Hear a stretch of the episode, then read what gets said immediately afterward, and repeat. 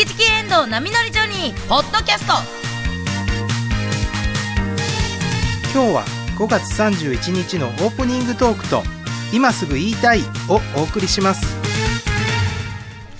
どうも、おはようございます。今週も始まりました。マーブル水曜日、チキチキエンドウ波乗りジョニー。えー、今日5月31日は、クリント・イースト・ウッド。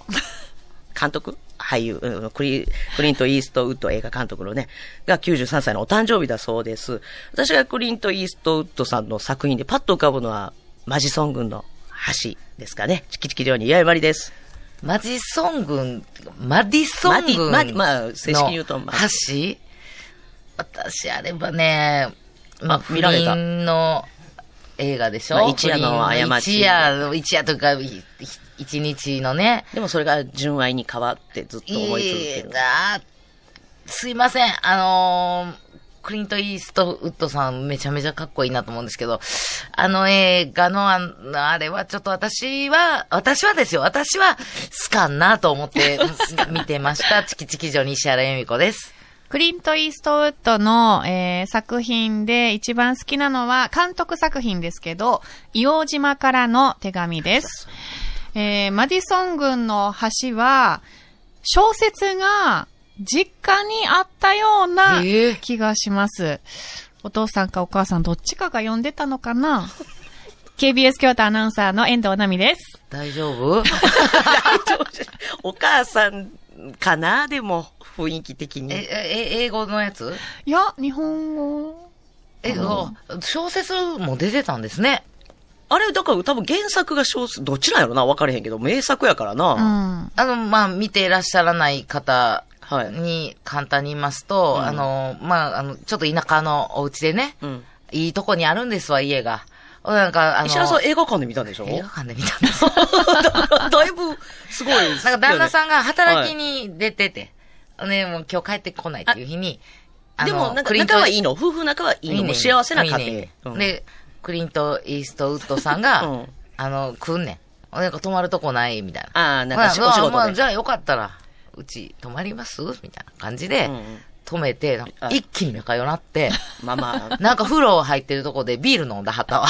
ビールどうぞみたいなんで。あクリントさんが？がビール、うんあのー、こうビビール飲んだりして。はいほんで、止めんねんけど。入れたらあかんであんな、そんな、ど、どっかから来た男の人、家家に入れたらダメですし。日本的感覚で言うと別にトラさんとかやったらぜ別になんか行為で。でも一人しかいてないからね。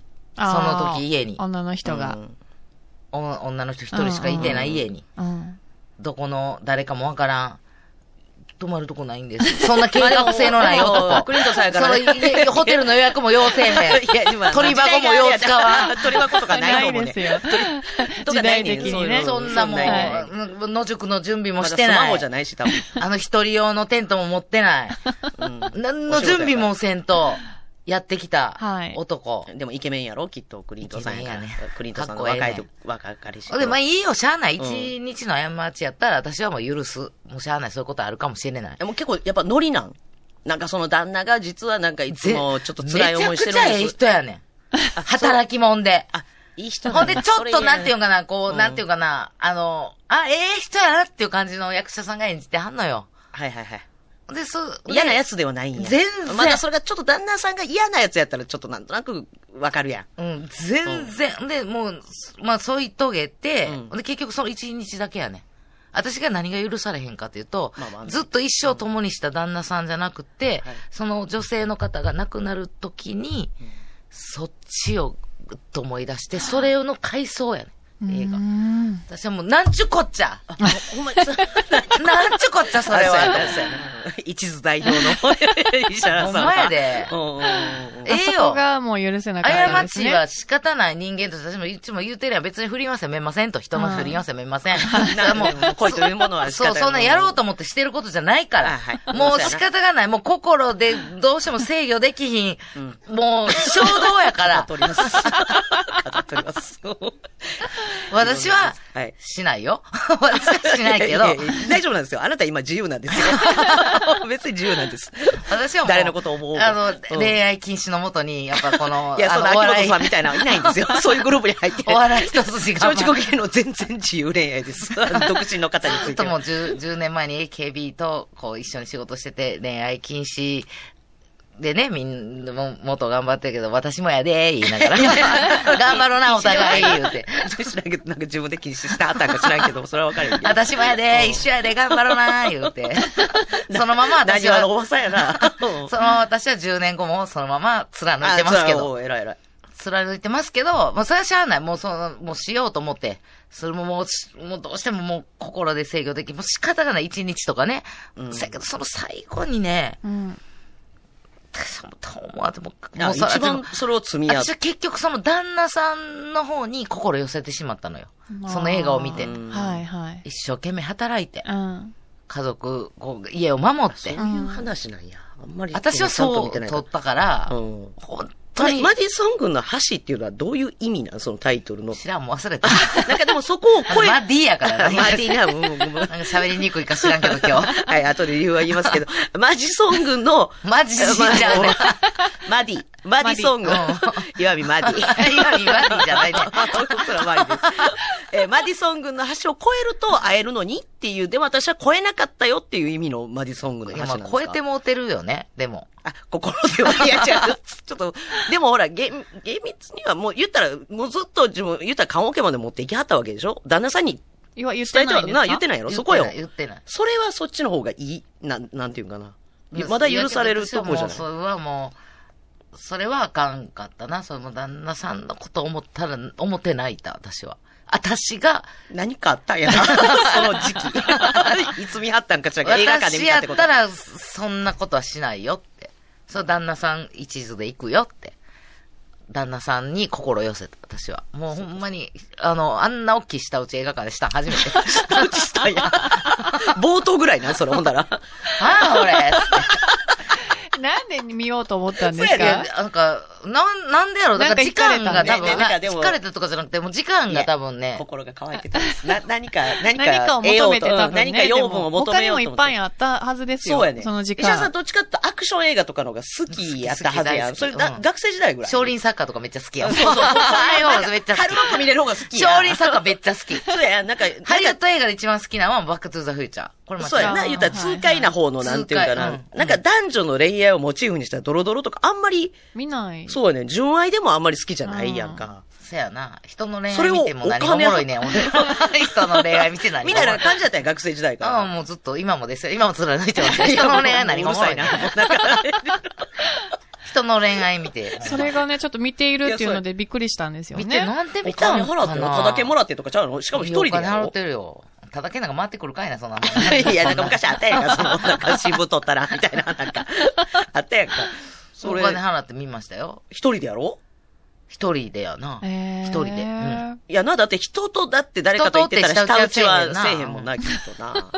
いや、でも、ひ下打ちは嫌ですね、映画館の中で聞くのは。でもそんなにこういっぱいじゃなかった。もう結構、お後らへんやったんちゃうかな。あ話題になって。公開されてからうんだはいはいはいはいから、そんな人には迷惑かけてないと思うんやけどう。んポップコーン食べて。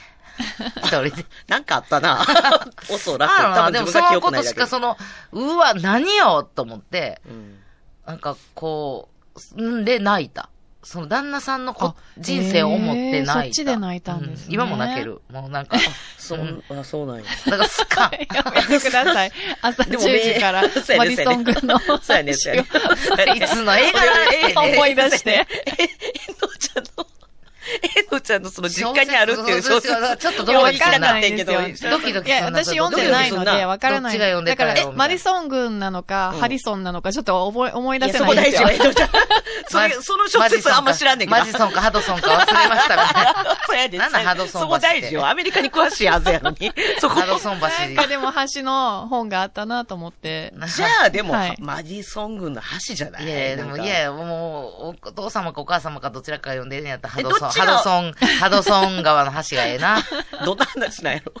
高橋名人が。それもええけど、ハドソンやってたから、ゲーム会とととととととそう。強いこの橋は強いその小説を親が読んでても嫌やわ、なんか。こんだけついても壊れない橋。ここ分かる世代と分からん世代があるから。ね ね、昔ゲームの名人って言っ橋名人さんがいてはって16、ね。16年生やったっけ？ハドソンに勤めてはったかなそうハドソンうんの社員さんがな、すごいゲームその話、のその映画見たいわ。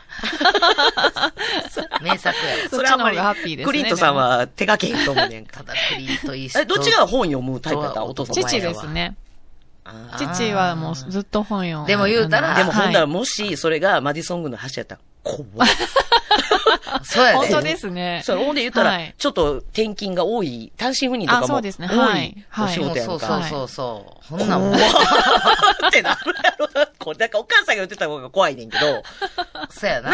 そうやな。計画を、けこれで計画しようみたいな。そんな、そんなカマキリじいちゃんそんな人じゃないやろ。そうやでそんな人じゃないわ。この本を参考に計画しよう。やめときなさい。また LINE 来るから。いやそうやね、ひょっとやってくるひょっとやってくる。ひょっとやってくるだから、お母様が何かしらそういう思い出そう。なんか、べ、なんかすっごい田舎に家買おうよって言い出したらちょっと怖い。計画的に。でも今ほらスマホあるから。あんまり、あんまり、それは注意するわ。でもほんまに、今の時代、知らんおじさんが、知らんお兄さんにしても、うんで男性が一人どっか泊まるとこないんで止めてくださいって言ったら、まあ止めへんわな。あかんよ、もうそやなそんな、もう開けたらあかん。ほんまにそ。れはな、ほんまにうな。ん。ほんで、なんかなんでこんなにすぐ仲良くなったんかもわからんぐらい、そこが、なんか謎やねん。へいや、そこ多分、なんか、読み取られんかったんちゃう？石原さん。ちょっと鈍感なとこあるやん、そういう。なんか昔との付き合ってた人に似てたとか、なんか。なんやったかな？うんなんかときめく瞬間みたいな。え石原さんがそこちょっと鈍感やから、多分クリントさんは多分描いてると思うよ、その。な、え、なんで、え、そこもうちょっとわわかるようにしていや、行間読み取れ、みたいな映画やん、きっと。うん。あの、全部、あ、何々がときめいて好きになったんだ。好全部きです。教えてくれないうん、そうやね。それ野暮やん、え映画として。全然、全然わからんかった。私パッと覚えてんのはほんまに、なんか、風呂入ってビール飲んで それな、あのシーンな。そ 風呂入ってビール飲んんでんねん。なんでビール出すの？お風呂入ってる時に。にビールをどうぞ、つって、なもう、あなんそうアメリカってそれ普通なのいや、普通じゃないです。嘘ちゃうよな。はいバスタイムにあんまビール。なんかちょっとバ、バカンスの二人みたいになんねん。急に急にやで。おかしない学生時代の友達でもないねん全な。然やで。いや、多分なんか読み取れてないって。石原なんか。もう一回見るわ。下下打ちしてて、パッと見たらそのお風呂のシーンやってん、きっと。多分。もう一回見ますわ。になるなぁそう。多分なんか打ち明け話、ミュなんか、辛い話みたいなのをクリントがしたんじゃない？ほんでなんか、あ、かわいそうこの人、じゃあ今日ぐらいは、みたいな感じで、うん。バカンスの、どっちも軽すぎひんと思って見てた。だから下打ちしてる間に、その重い部分。長ない私の下打ち。いや、そんな何回も機会じゃないと思うね。いいやいやいや、もう見てられんわって思ったら、ちょっとシャットアウトするとかあるやん。石原さんさ。あーうんもうやっぱポップコーンしか見てない時間あったかもしれああ、ない。あるとは、無調だったら美味しいなって。なんかやめられへんくなるやんか。でも何か理由はね、うんありそうですけどそうね。そう、絶対あるって業界を見取れてないだけ。そこ大事ですよ、やっぱり。それからそういうのを求めてたのかもしれない。え？奥さんが。ちょっと奥さちょっと遊びたいみたいな。そう実は、そこ読み取れてないかもしれない。ただ真面目なだけの、あの、夫やけど、実は妻にしか知らん秘密なんていうの、ちょっと嫌な部分があったみたいなのを。ないない、あの人に限ってない。いや、もう赤はもう色眼鏡が。色まで、色がだいぶよう働くよ。よう働いて。優しい。ほんまに。そう見えて、んでも実は自分を愛してくれてないみたいなところがもしかして愛、してます。い や、わしらんやろ。そんな見てないやろ。だって私は見てないですけど、行間でなんかその、で絶対に一回の浮気もしてないわ。旦那さんは。いや、それも分かれへん。実は、で、そういうちょっと旦那に女の影が見えるようなのを描写してたシーンを見逃してただけかなもしれない。い、ないね。あの旦那さん、ない感じやね。だから余計になんかもう、うわっと思ってん。へえ。ちょっとリスナーさんでね、今、もうすでに見ている方あがいたほんま石原さんら、というかもう、はいブレーンですからね。んファンは もうこの番組にしたらもうまたこれ嘘言うてるわ。もうブレーンの皆さんがう、んあの、こいや、こういう違話ですうよよっていうのを。大体さ、クリントさんこれ自分監督もしてるから、うん大体竹内さんもやけど、自分にええ役やるやん。なんかただの、どう、なんかどうでもええ男、悪い男やな、みたいな。エンジンやいや、悪い男じゃないけど、私は入れへんでと思いながら見てた。家来ても。ああク リントさんでうん、も。ああ、入れへん、絶対に入れへんよ。あそうなんですホテル、あそこにありますよって言うても、ドアも開けんと教えてあげる。でも石原さんはほんまにいい人やから、送るやろ。送るまでそのそのホテルまで。連れてってあげるわってそうやねそのビジネスホテルまで多分送ってあげるって。いや、もう絶対顔合わせ。だってそんな顔見たら好きになってまうやんか。やってまうんかい。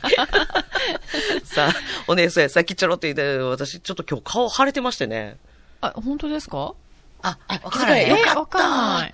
えいつもと一緒？もうね、なんかもう3日ぐらい前から、あの、自分の顔わからなくなってきて、腫れてて、おとついぐらいがひどかったよね。い。や、えっ、と、月曜日かあ、ら、本当ですか？神戸の新、神戸新海地の気楽館館で出番出番いただいてまして、はいあの、毎日舞台ね、あの、行かせていただいてるんですけど、月曜日に会った時に、え。ーえ、誰？と思う。え、そんなに腫れてたんですか？めっこじゃあ、なんか、あの、腫れ方が、なんていうのかな。だから、栄華師匠も、その三味線で入ってくれたって、内海栄華師匠が、で、で今日、マスクしてて、もうほんまに、はいこれもうほんまにやばいなと思って、出番の時だけ外そうと思って、これちょっと今日腫れてるんですよ、ってめっちゃ変でしょ、って言って。ヒアルロン酸入れたん？整形？今途中？って言って、いやいや、あんまそれ、そのまあでもそんタイプじゃな感じで言ったらダウン、ダウン待ちみたいな。えー、ね、でも、私がなな、私が最初に見た、朝見た時は、あの、ご、あの、今から行きましょうって言って、うんうん。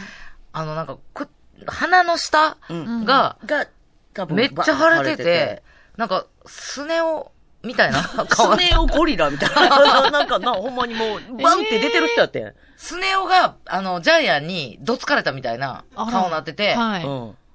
え、ほんまに。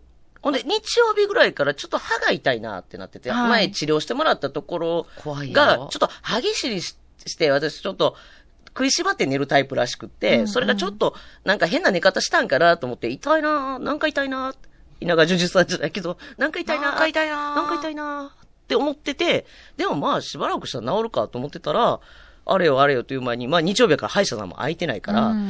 まあ、もしこれ、この痛さが続くんやったら月曜日行こうかなと思って、やったら月曜日の朝にブワン腫れてて。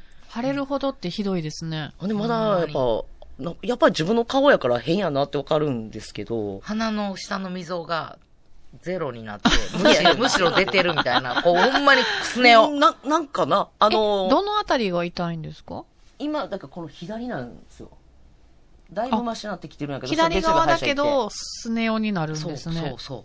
スネ夫。ほんで、私、立ち位置が漫才するときに、はい立ち位置が言うたら、向かって、お客さんの方から見、向かって左左はいやから、これはあかんと思って。石原の方さえ向いてたら、まだ、ちょっとマシな腫れてない。うん、いや、これはあかんから、岩見さん、あの、悪いけど、ずっと私の方を向いとき。ああ、うんほんまはもうお客さんを見ながら、多少はな、全部じーっと、うん。もうありえへんねん、あんまり、こう、こっちばっかり見る。はいはい。うんもうで、私が一人でブワーって喋るネタをもうやるわ。あーあんまりもう、もうなんかほら、さっきも言ってたけど、こうなんか、口もちょっとこう、なんていうか喋りにくそうやし、うん腫れてるから、この上の歯茎がまゆた腫れてる感じやって、結局ばい菌が入ってたっていうあ、診断やねんけど、それで。だからもうこっち向いてやりってうん。って言ったものの、私もそうやって、私はお客さん見ながら岩見さんの方向くけども、うんうん。笑けてさ、え、腫れてる顔がですか？ほんまに。ずっとこっち見てる歯医者のまず受付のお姉さん、いや、マジやねって、ごめんやけど、もう笑ったらあかんねんけどってずっと笑いながら。えそんなに？めっちゃ腫れてるね。いやわかってでもマジで歯医者さんからしたらあるあるらしいねんけど。あ、そう、まあ、あるあるでよかったですけど。ちょっと寝不足とか、ちょっとビタミン不足とか、ちょっとなんかいろんなのが重なったら、はい。なんかそういうのあるんですって、やっぱり歯医者のその免治療したとこ疫が下。がったりとかしたら、うん、ちょっと差し歯のとこか、歯茎の隙間からばい菌ちゃんが入ってうん、だから皆さん本当に。すごいな。こんだけやられてんのに、バイキンにちゃんつけてるの 偉いな。いややばいやばいすごいな。今私だってほんまもう、今だからバイキンの野郎やわ。そんだけ顔めちゃくちゃされたまあ、思うやでら。ももうな、じゃないと、でもほんまに暴れられるとすごい困るんで。めっちゃ気使ってるやん。うん今でも強い抗生物質、だから、のお薬飲んで、もう、菌を叩いてるとこやから。何その歯言い方医者さんが言いはんねん菌を叩く薬出しとくんで。これを頑張って。だからマシになった。うんなあ、よかった。あ、じゃあ、えのちゃんが見てさわ、かんなかったです。うわ、よかった。でもほら、顎すごない？ちょっと二重顎みたいな。いや、もう太ってるか分からへんのじゃあ。もう自分でもなんか、自分の顔ってどうやったっけ？って鏡見るたびにほんまに。だからこれを、だから私は、もう言った方がいいと思って。舞台で近いかうんら、うんうん。いや、月曜日の時点はうん、な、あの、うん言った方がいい歯医者にって思ったけど、あの、やっぱり、言わへん、いや、そんなん言わんでも、初めて、そう、岩舞台やし、ちょっと距離あるし。うんいや、初めて岩見のことを見るお客さんは、こういうもともとこういう顔なんやな と。こういう顔だよ、ま わざわざ言わんでも、うもともとこういう顔と思われていいんですかって思うぐらいの。いや、もうでも、もうアニメ、アニメ、マジでな、スネ夫特殊メイクみたいやったもんな。あの、猿の惑星に出れたと思う。猿の役でね。マジで。あの、賢い猿の、新しい方のうん猿の惑星で出れたと思う。あの、晴れてるって言った方がいいんじゃない言ったけど、いや、って言うから、ほんならもうこっち向いて、はいずっと。漫才やりって言ったものの、やっぱり、やっぱ、偉いもんやな。やっぱり、ちょっと、あかんねん。ずっとごめん、なさいずっと横向いてる人の漫才は、いやしなかなかやっぱいつもそうじゃないから、うんな、そういう、いつもそういう形でやってるんやったらあれやけど。多分、たまらんずっとイヤミのことを直視できひんねん、多分な。ちょっとね、いや、もう、な、喋ってる途中で吹いて持ってる時あってんやんか。あれ、本当によくない、あなたこっちも悪いねんけどな、こういう顔してる、自分が悪いなと思って。本当に月曜日のお客様には申し訳ないことしたなと思って。歯医者、その午前中に行かれへんかったもんやから。だから午後に行って、ほんならもう金叩いてなかったから、まだ。ほんなら、わーって、あ、ありがとうございましたって言って、舞台下がるわけですよ。はい下がった。またいつものように、テンポかなーって。いや、違う違 いや、まずごめんなさいと思って、私のテンポはまず悪かったですよ、やっぱり。やいやいや晴れてるからね。だなんか、はいちょっとすぐ言うね、ダメやったとこ。あらな、テンポが悪かったないや、そいやまあまあいや、まあ、それは悪いよ、悪い、悪いんやけど。ごめんって言ったよ、ほんまに。そいやれは。別にもう謝っていらんし、もう仕方がないし、まあうんお客様には申し訳ないなと。一生懸命まずやらせてもらいましたけど。まず石原と目が合えへんかってさ、その日は。いやもうもう 合わしたらもう笑ってまうわと笑ってまうやろな。ただ、あ、今日、遠藤ちゃんに見てもらって、はいあの、何も言わんと、最初、なんか言われたらまだやっぱあれなんやけど、うん。言われへんかったら、もう、あの、明日からの舞台、大丈夫やなって。はい。わわかんなかったです。あ、わかんなかった。はいじゃあ明日から前向いてよし。昨日、若干ちょっとね、えー、周り、え、多分、佐藤アナウンサーも気づいてなさそうですよね。マスクしてて。あだからそうやねそっかそっか。で、だから昨日、あの、あんまり気使わしたらあかんなと思って、まだ晴れてたら、他の話し家さんに昨日言ったら、そうやね。お、なんか、おかしい。顔変わったな顔変わった。みんなちょっと整形したかなと思って。そうやね。ほんまにあの、ヒアルロン酸入れると、こんな感じなんだよ言なっていう。った悪い、言ったらあかんのかなと思ってたって、気づいてたけど言,、言わへんかったみたいに言ってはったから、なんか鼻もちょっと腫れてたもんね。だからうん腫れが鼻の方まで行って、ちょっと自分でも笑けてたもん。あでもよかったです。うん今日は、あの、よかったちょっとまあ皆さんね、もうそろそろ。ろそうや。虫歯予防デーにも入ってくそうそう。で、るから。季節の変わり目なんで、皆さんやっぱ免疫がね、ちょっと下がったりとかもするので、うん思わぬところに、こう、体の不調が出たりしますので、気をつけていきましょう本当に、多分ね、お酒飲まれる方の方が歯磨き忘れて寝ちゃうとかあると思うんですであかんでも気をつけて、そう、そう、気をつけて皆さん歯磨きして、じゃないと、私今4日ぐらい飲んでないです。飲めなくなりますよ。ね、歯を磨いて、頑張りましょう。当たり前やんか。今は金を叩いてる間はね、ちょっと本当にもう気をつけて、はい皆さんね、あの、体、あの、まあ、免疫上げて、笑って、うんいきましょう。はい。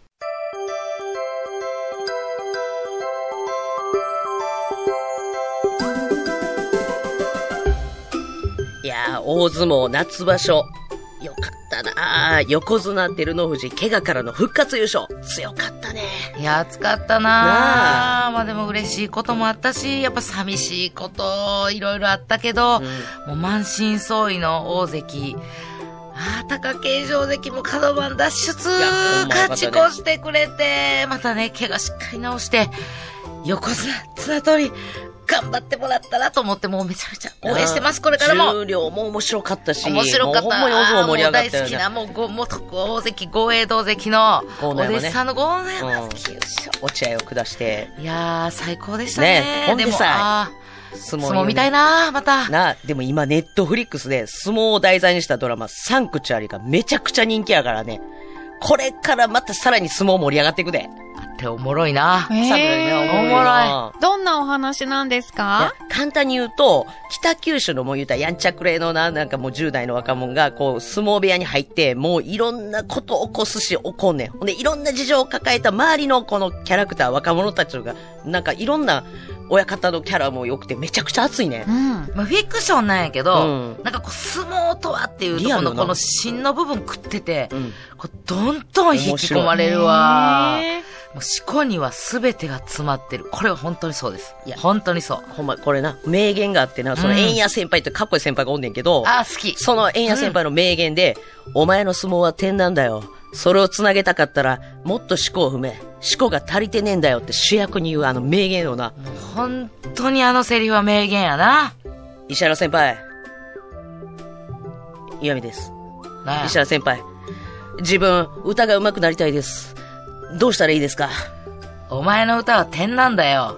思考が足りてねえんだよ。ちょっと待ってください。歌に思考関係ないでしょ？ボイトレに行く方が早くないですか？あー、遠藤ちゃん。え？あのさ、このサンクチュアリでも、うん忽那しおりちゃんが、こういうこと言う、なんか帰国子女の記者の役やねんけど、あはいはいそういうことを言うねん。うんあの、女性記者で、だからなんか、こういう稽古って、なんか思考踏むとかってコスパ悪くないですか？みたいに言うのや、その感じやわ、ヘンドちゃん。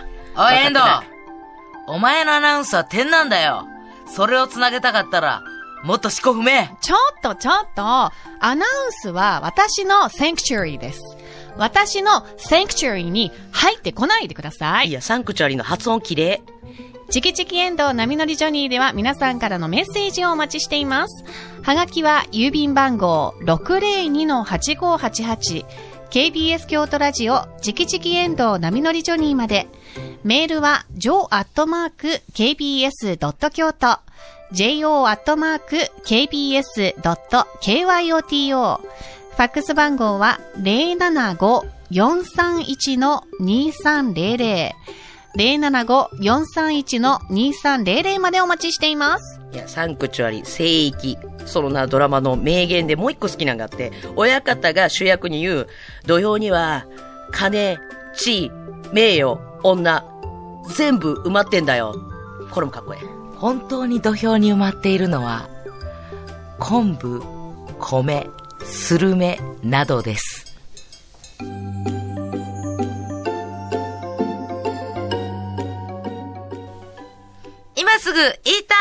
このコーナーでは聞いたらすぐ誰かに話したくなるような話題をお送りします。今日のテーマは、学校では教えてくれない古文教室ということで、村上まり古文塾の村上まり先生にお越しいただきました。よろしくお願いします。よろしくお願いします。よろしくお願いいたしまねす。冷静。なんかもう出番が終わったような冷静沈着な。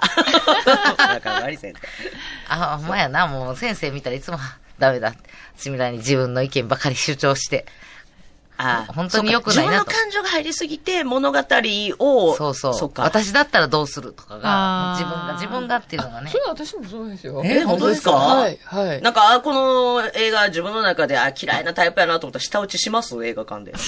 あマリ先下、下打ちしたい気持ちにはなりああ、ますよね。そっか。さはいすがセミドロのマリ。自転車乗って、映画見に行って。セミド 先生すいません、いや今、日そうなんですよ、これ。いやいやいや。ありがとうございますやねやタルトそんなの差し入れを言っていただくような。タルト、一口。いいんですか？いただいて。これは先生の古文塾の教室の近くの。そうです、そうです。前もおはい話あそう、そうねです、そうでいつも美味しいす。そうあお店の名前何でしたっけ？えっとね、ラマルティーヌや。あ、そうです、ラマルティーヌそうです絶対僕覚えてケ言われへんーキ美味しいんですよね。クリント・イーストウッドぐらい。い覚えられへん。私の中ラマルティーヌすいません、なんか、ありがとうござあいます。りがとうございます。いただきます。いつも優しいお気遣い。先生の？先生の？分。いや、私はもういつも。いいですかはい、いつもいただいてます。先いやいやいやいやいや。生。めちゃくちゃ美味しい。マジですか？ちょっと一言いただきま。ますすすいません。好きなんですよ。よ。チーズケーキ、いレイジさん。あ、うまっあただきますこ。れも美味しいも美人で紹介したよね。マリ先生もらもいつも紹介したこれ。あ。マリ先生のにいただくの全部美味しいの。いやそん大好き何これうまっアワゲンさんから始まり。そう。本当に、こねれ大好き。美味しい。そうでしたね。あずっと、あずりがとうございますす。またも持ってきますわ。ありがとうございますすいません、ありがとうございます、いつも。とんでもないです。いや、本当に、えー、今日は村上先生の。そういうサロンじゃないから。ちょ、しっかりして。しっかりして。パイ生地サクサクですね。は酸ね酸味がもうでもめっちゃ美味しくて。うん。この時期にいいです。なんか爽やかな気持ちになります初夏のおね菓。子ですよね。ねありがとうございます。さあ、それでは、はい。はい。今日はどういったテーマで、よろしくお願いします。今日は、高山美と呼ばれた男っていうことで。荒い、荒い、荒ブルの荒はい。そうなんです。荒ブルの荒に、1、2、3位の3位って書いて三味って古文では言いますね。高山味。はい、高こ山味。これはだ、どなたですか？と呼ばれた。男。は誰なんですか？あの、藤原道正さんっていう人なんですね。で、あの、えっ、と、この間もなんか、大河で来てはりましたけど、あの、紫式部と清少納言の、あの頃です。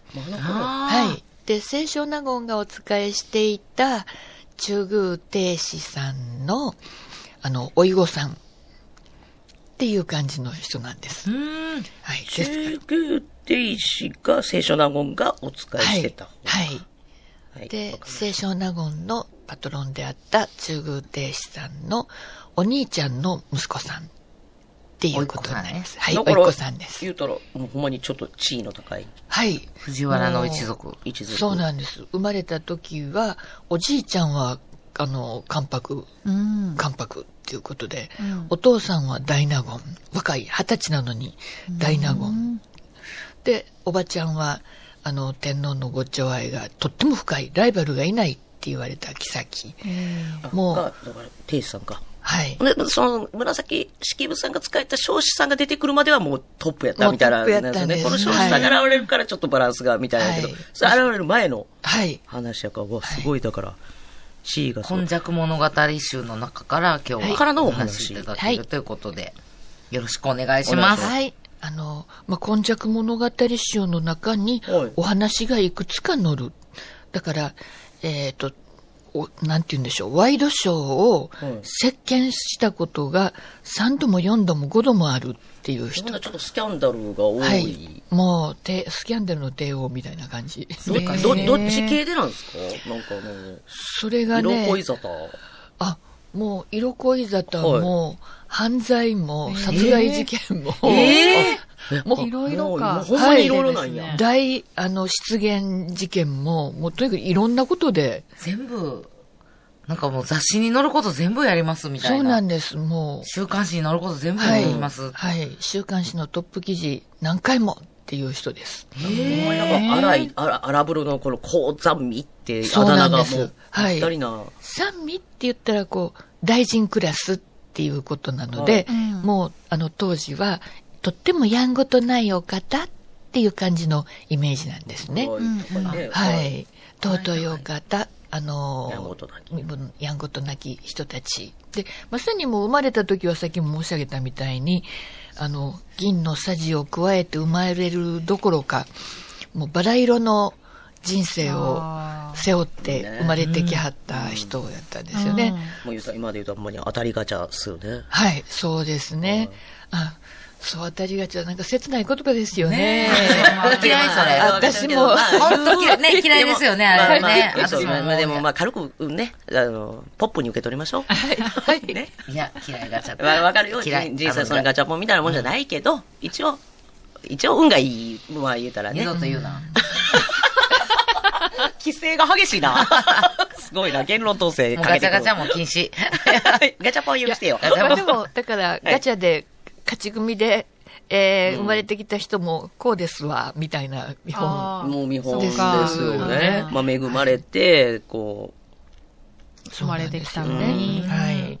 で、まあそれも、おじいちゃんが結局、死んでしまわはったっていうことがあるんですね。もう生まれて、あの、本当に幼い時にうん、おじいちゃんが亡くなってしまう。う、うん。で、おじいちゃんが亡くなってしまったら、次パパが頑張らなあかんはずなのに、うんそのパパも、パパも、だからスキャンダル家系なんですね。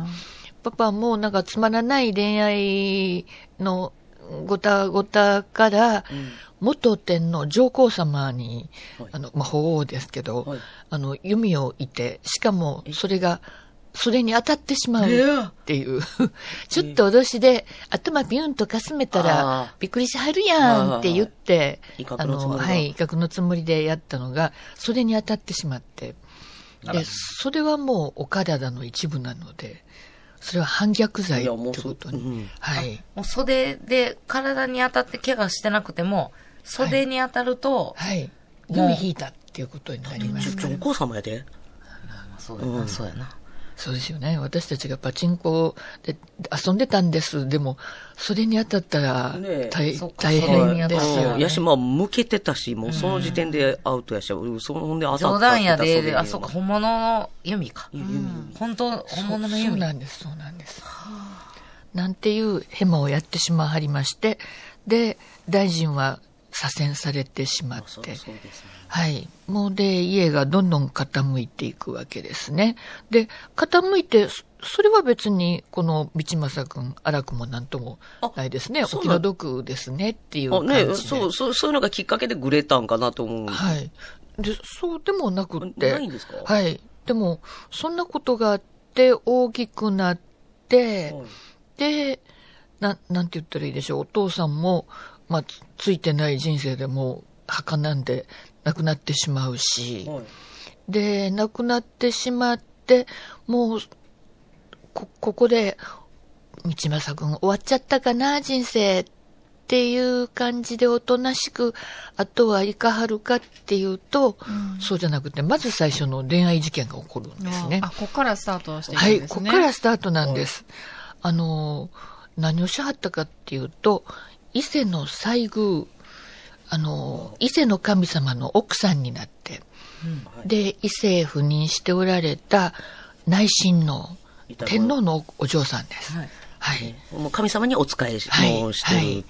で、その人が任期が果てて帰ってきはって、で、その帰ってきはった西宮さんと通じてしまう。で、あもう、密かに恋愛してしまう。禁じられたんはいはい。元神様ですし、結婚されるとしても、あの、天皇の奥さんになられることが多かったんですね。で、そんな人と、もうその落ち目の彼とでは、とても不不釣り合いなうんわけですね。当時は、こう、身分とかはい、がすごくもうものすごく厳しい時代ですもんねはい厳しい時代ですから。うんはい。で、あの、その恋愛がバレてしまって、お父さんの帝にも、でもものすごく怒り浸透に発すっていう感じでやられて、で、もうダメダメダメダメっていうことで見張りもついて会えなくなって、で、その時の歌があの百人一首にある、今はただ思い絶えなんとばかりを人づてならで言うよしもがなっていう、あの歌になったって言われて一緒に選ばれてんねはい。すごいことじゃない百人一首に選ばれるってはい。で、もう、あなたとの恋は終わってしまわざるを得ない。でも、お別れですねっていうことを最後に一言責めて、直接会って申し上げたい。はい。会えないまま別れるのは、そんなん辛すぎるっていう歌なんですね。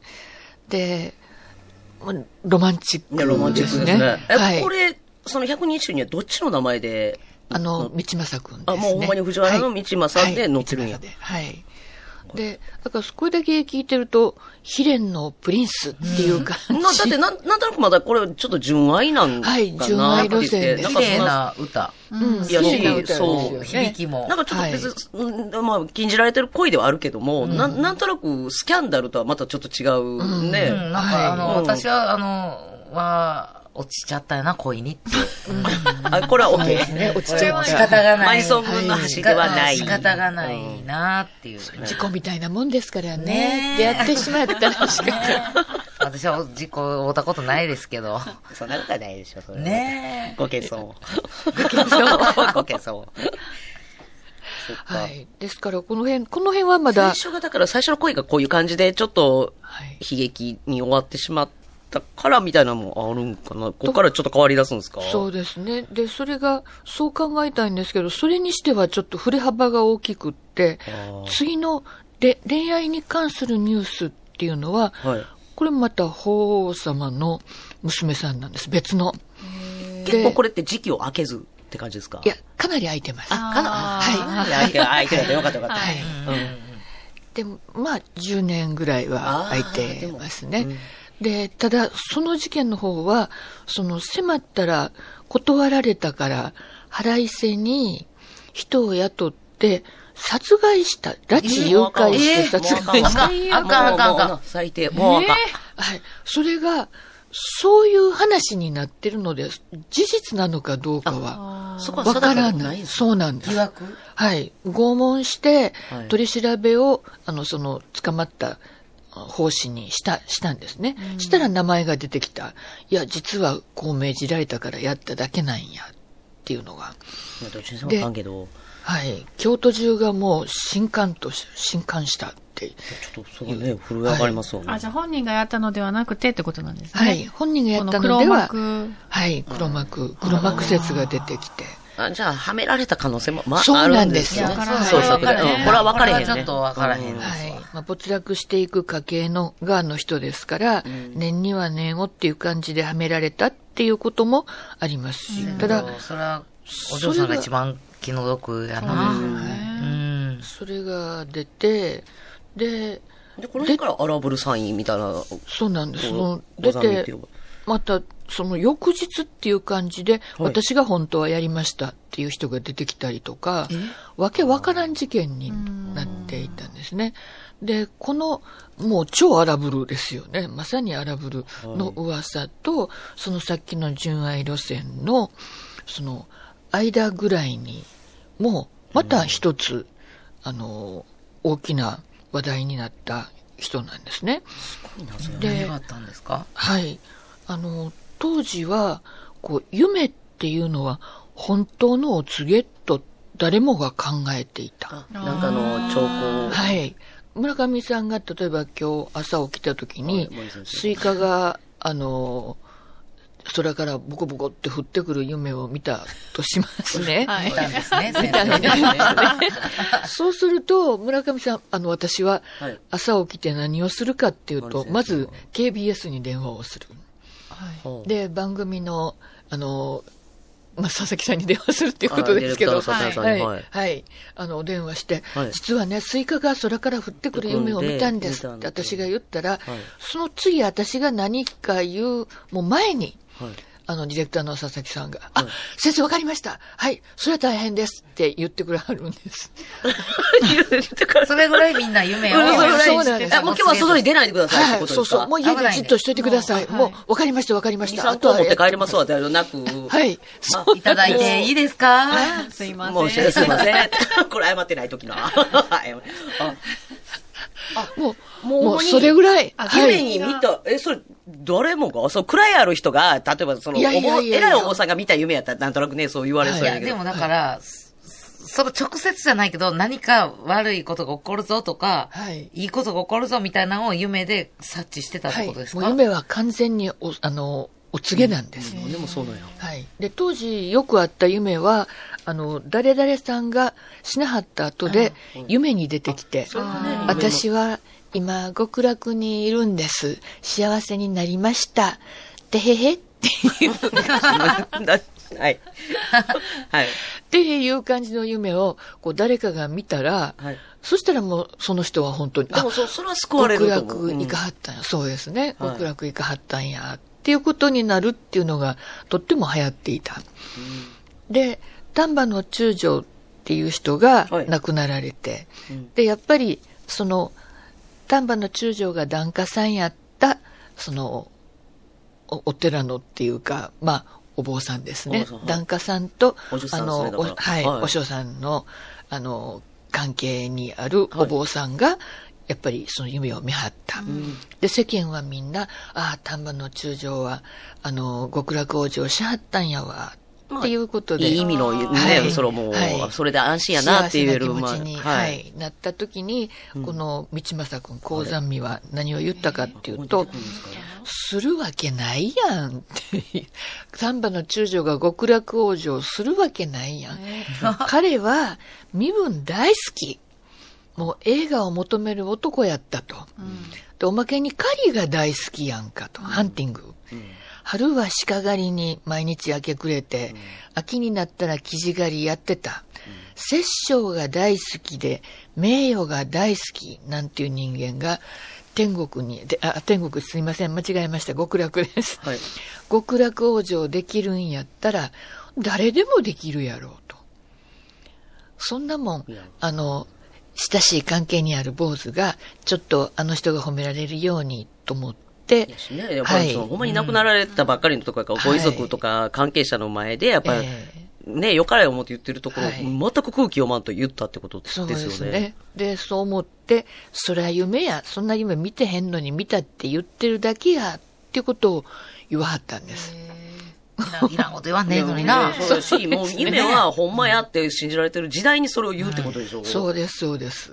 だから、でもまあ私たちから見たら、科学的思考のできるやつやいや、まあそう、まあそうなんですけど、スイカが降るからって、休まれるわけにはいかないですよね、みたいな話ですよね。でもね、そうそうそう。降るわけないですよね。そうですはい。で、いい夢かもしれないけど、まあ、よっぽどのことですよね、でも当時は。はい。当時としてはもうみんながギョッとして、はいえ、なんてこと？をはい、そうなんです。で、その道正くん、高山美が、あの、お寺に、講習、お寺で講習会があって、極楽往生講習会ですね。で、そういうのを聞きに行ってはった時に、それは聞きに行くんや。そうなんです。信心の心はあんの？はい、はい。で、聞きに行った時に、その、海女さんのおばあちゃんたち3人が、道正さんにお話があるんです。お願いいたしますって言って、車のところに、もう、案内許可するも何も、車のところにガーッと寄ってきはって、で、言わはるんですね。あの、なんであんな夢ありえへんなんて、アホなこと言わはるんですか？責めたってことですね。はい。だから我々こう3人が笹屋さんに詰め寄るよう思いは。なんであんなん言うたんですか？なんであんな、村上真理先生にアホちゃうかみたいなこと言うたんですか？スイカ降るって言うてはるんやろに。スイカ、スイカが降るって先生言うてはるんですよ。言うてはるんやからね。休ましてあげてください。って言いに行ったみたいな感じですかね。ははいい、うちらが詰め寄ってみちゃうですね。で、私は、こう、今までちっともいいことしてこなくって、と、尼さんが言わはるんですね。でも、あの、法華経を唱えて読んで、で、してたら極楽に行けるって聞いてるから、だから頑張ってるんですって、すごく。で、その丹波の中将様は、狩りもしたはったかもしれん。で、栄養も好きやったかもしれんけど、やっぱり、法華経のそのありがたいお経を唱えることによって極楽往生しはったと、私たちは聞いて、希望の星だと。うん。頑張ったらいけるんやな、ね、こ楽に。詰めは、同じはいどこ詰めはうちらだっていけるはずだと。だからそういうありがたい教えやと思って私たち聞いてんのに、なんであんなこと言わはるんですか？と。で、私夢見ました。極楽に行かはったって言うてはりました。石原さんみたいな人が言うたよな、多分それ。見てないな、その人は。いや、分かれへんけど。でも見たいや、見たいや、でもほんまにそう、私見ましたって。うんで、そしたらその高山美は、はいえっ、と、そんな夢見るはずないやんってそこで、まあ言うたら高山美なんですけど、コロッと分かりましたって言ったらしいんです。あ、そうですか。で、その日以来信じ、信じはったと。もう夢分かった分かったみたいね。あの男やな。読めないね。うん変わった方ですね。私もね、分かんないと思ってたんですよ。はでも、この頃、なんかその極楽往生、往生譚みたいなのばっかりよ読んでると、い。ばかり読んでたんですばか？読んではい、ばっかり読んでたんですよ、この頃。で、これ、やっぱり高山美は、我々現代人っぽいと。あーこのおばあちゃんたちの迫力を見て、うん今日ここで、そんなもん見るか、見るわけないやろって言ったら、今日は3人やけど、明日は6人来ると。明後日になったら12人来て、その次の日には24人来るぞと。邪魔くせえな、みたいな感じですか？うんこれ、はもう、相手にせん方がええんちゃうかと思ったんと違うかなと思うんですよ。冷静な男やなと。あこれ普通に、まあ読み解き方で、そこから信じました、はい。終わりかもしれないし、はいでも、いやいやもう分かった分かった。あ、もうそういうことで、はい、わかりました。あ、もうマリ先生はそっすいませんちやってはい読み取りはったそっんですねちだったら高山美やなっていう気がするんですよ。で、それと、その当時の極楽往生にかけるみんなのこう熱みたいなもの。で、その熱の、こう、ほ、本当の、なん、なんて言ったらいいでしょう。すもう逆らえないもの、はいね、あの熱さはい。っていうものを、瞬間で感じ取ったんと違うかなと思う。賢い。はいなんかど、このストーリーだけ聞いてたら賢い人ですよね。はい俯瞰でちょっと見れるっていうか。そうですよね。あの、群衆心理にもう巻き込まれへんタイプの、はいはいそうやな、ここはこういう人とかんとめんどくさいなっていうのもす順次にわかるし、でも空気切り裂いて自分の言いたいことも言える人みたいなね。うんなかなか面白いやつっていう気がそうですよ。だから、はいこの一個だけ、やっぱ、これほんまにマリ先生も怪しいって言ってる通り、はいちょっとあの、すごい星座な殺したとか、そういう時期はほんまうんに、私もなんかなんか違うような気しますね。これはめられた感じはする。なんかな、感情で、その、なんか、人をこ動いてしまうような。殺めてしまうようなタイプじゃないような気しますね。うんはすごい。それはなかったんじゃないかっていう気がして、だから、あの、この時代に生まれたので、高山味なんて言われてしまったんだけど、まあごく普通の青年、あ頭の回転の速いあうん。青年、感受性のある青年、やったのではないかっていう気がしてるんですね。ねでもちゃんと恋した時は、純愛した時は、こう熱い歌残したりして、なんかほんまに人間味。ほんでもうなんかいろんな人の思惑でこう、そうやな。違うなんか像を作り上げられた気もしますね。でもいろんな文献読んでみたら、実はこうちゃうかみたいな。はい。いろいろいろんな残ってる話をつなぎ合わせて、あの、見てみると、割とそういう青年だなっていうのが仲、良くできそうな感じですかね。もう生徒に一人いたら面白い。あ石原さんは多分好きにならへんタイプはこれ。あ、そう？うん。ほんまに。うん。私意外と、い、あ、あなんちゃうかなんだわ、ちょっと。あの、講座見が、こう、ちょっと、講座見の言うてる業界読み取られへんタイプだった。そっか。あんた、そ。んなん言うてたけど違うわってってしまう。講座見は、あの、マジソングの橋をもし見ることがあったら、深い映画やなってあそうか言うから、多分そうやね。